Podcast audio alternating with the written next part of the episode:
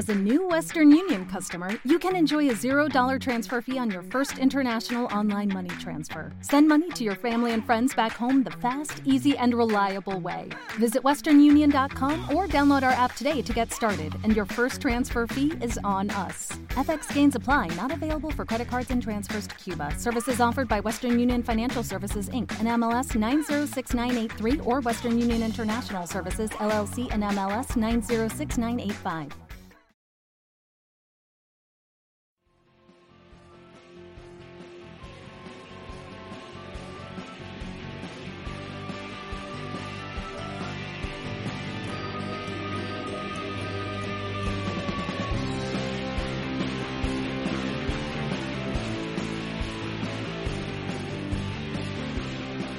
Bienvenidos a otro episodio de Criptomercados y Pymes, hoy día 24 del 5 de 2022, en la edición de la tarde-noche.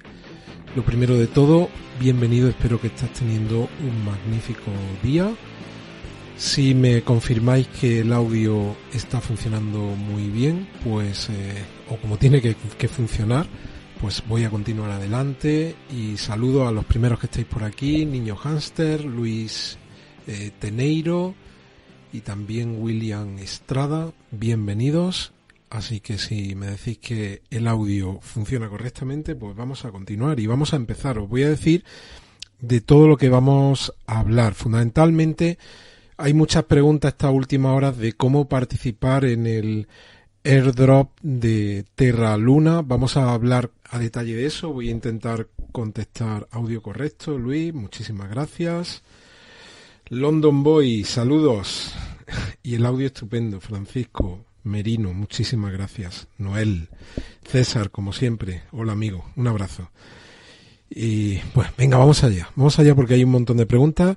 Todo lo que queráis preguntar sobre Terra y UST, pues vamos a intentar contestarlo hasta donde sepamos, porque hay todavía algunos interrogantes pendientes de resolución. Y vamos también a hablar muy rápido de algunas noticias que tienen relación con algún fondo de inversión que ha levantado mucho dinero, eh, bueno, que, que se pone en marcha pues para atraer capital de empresas blockchain que tienen relación con la cripto. Vamos a hablar de Algorand, vamos a hablar también de Ripple, de Coinbase y por supuesto hablaremos de Terra Luna y alguna noticia muy positiva al margen de todo lo que se está cociendo ahora en estas últimas horas. Así que vamos a ver, vamos a, a empezar. Lo primero de todo, recordarte regálame un me gusta en este momento porque me vas a ayudar muchísimo con el posicionamiento. Esto va para vosotros que estáis aquí en YouTube. Muchas gracias y también para que para los que luego me escucháis en las plataformas de podcast. Pues arriba ese pulgar y regaladme por favor un me gusta.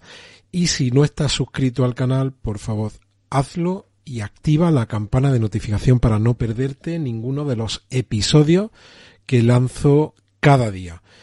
Y sabéis que ya hay un formulario en, el, en los vídeos anteriores, en este no porque lo estoy emitiendo en directo, pero cuando luego termine lo subiré. En el comentario fijado hay un enlace para que podáis participar en el sorteo de los 200 dólares. Tan sencillo para participar como seguir el canal de Dynamic Crypto News, ¿vale? Este canal en el que, que lanzamos hace unos tres meses, formato de noticias muy cortito, 8 9 minutos al día y bueno, que le ponemos mucha pasión, muchas ganas, mucha ilusión y que os tengo que dar las gracias por el, el, apoyo que estamos recibiendo en estos últimos días.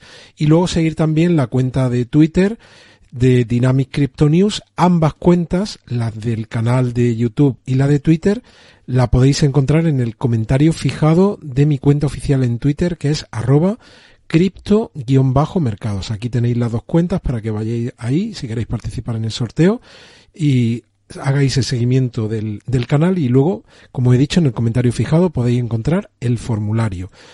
Y vamos a ver qué es lo que ha pasado en los mercados. Hemos tenido, bueno, pues un día en general malo en los mercados en los americanos medio se ha arreglado, medio se ha arreglado, pero mm, de momento, pues como veis, hemos hecho una sesión mala. El IBEX, que es el índice español, cerró con, en positivo, con un 0,06%, pero luego el resto de índices europeos, a primera hora de esta tarde, cerraron en negativo. El alemán cayó un 1,80, el inglés cayó un 0,39, el francés cayó un 1,66 y el Eurostock cayó un 1,64.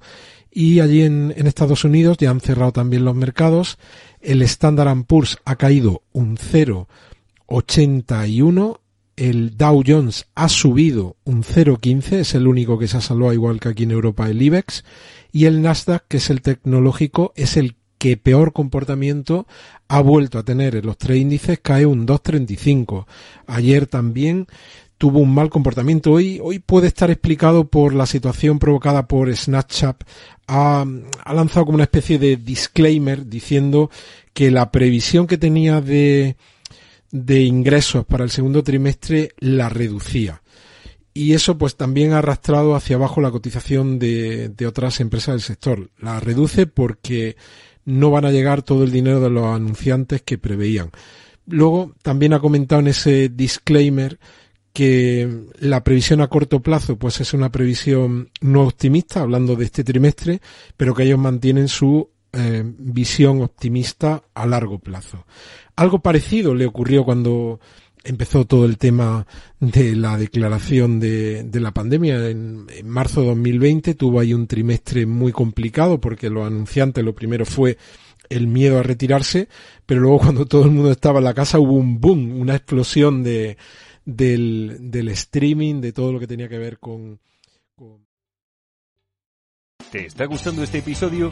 Hazte fan desde el botón apoyar del podcast de Nivos. Elige tu aportación y podrás escuchar este y el resto de sus episodios extra. Además, ayudarás a su productor a seguir creando contenido con la misma pasión y dedicación.